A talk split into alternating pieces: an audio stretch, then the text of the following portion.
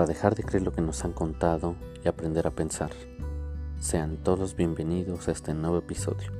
Soy Diógenes Laercio y les hablo desde algún punto del globo. He estado pensando últimamente que una filosofía del amor al alcance de todos sería un buen remedio contra el tedio de la existencia, el dolor, el resentimiento, la autodestrucción y el aniquilamiento del otro ¿Cuántas cosas no escuchamos sobre el terror que puede llegar a generarse entre dos seres humanos que se aman o que se amaron? Ese terror que consiste en inundar el ambiente con palabras que toman la forma de ecos hirientes y en la estrategia de las pequeñas venganzas, en el constante deseo de imponerse, de subestimar o de subyugar. El amor, o lo que se creía tal, se pinta de los colores del miedo y eleva grandes muros de celos, angustia y poder. Sin embargo, una filosofía del amor que tenga como principio la libertad, la justicia y la virtud es posible y es sobre lo que hablaremos hoy.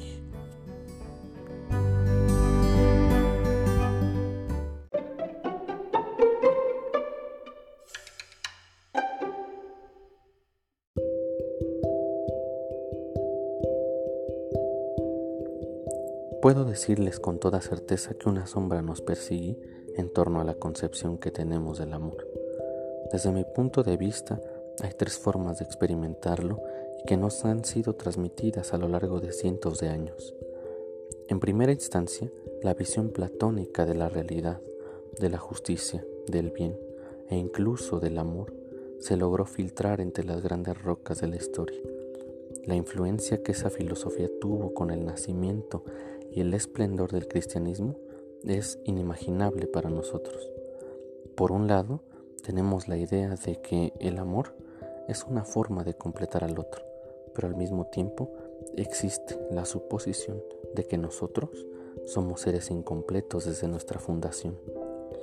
Con el auge de la visión cristiana, esa falta, esa incompletud metafísica se vio trastocada y se le agregó un elemento, el del sacrificio, como sinónimo del más elevado ofrecimiento para Dios. El amor fue comprendido desde ese aspecto sacrificial del Hijo al Padre, por el amor a la humanidad, por el amor de ser en el Padre, de vivir en Él y por Él. La experiencia del amor se vio claramente delimitada por el deseo de participar del Espíritu a través de una especie de abandono de lo corpóreo, de lo carnoso, de un alejamiento de lo terrenal. Fue durante la Edad Media que el amor fue visto como una forma de conquista, como una forma de acceder a un territorio vivo. El caballero medieval ha de ser valiente, honorable, emprender hazañas para el objeto de su amor, ofrecerle su vida con el único fin de tener el beneplácito de ser amado también, de ser reconocido. Nuestro tiempo es una combinación extraña de todo eso, pero habría que añadir el elemento de la individualidad, del culto a lo que es atómico, a lo que se encuentra separado de todo como un correlato de la estructura del capital.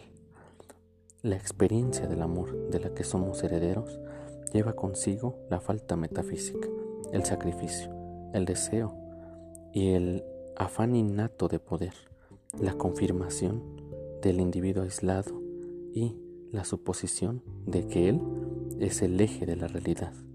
Pero, ¿todo esto es el amor? Ya lo veremos.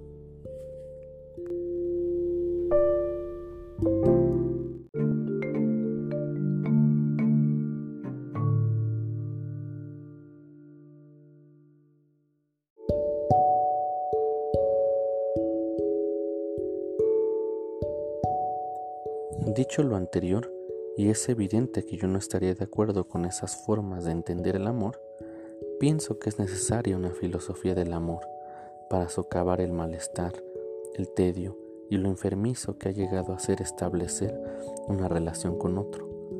Para ello creo necesario establecer el principio fundamental de toda la filosofía, y este es el de la libertad.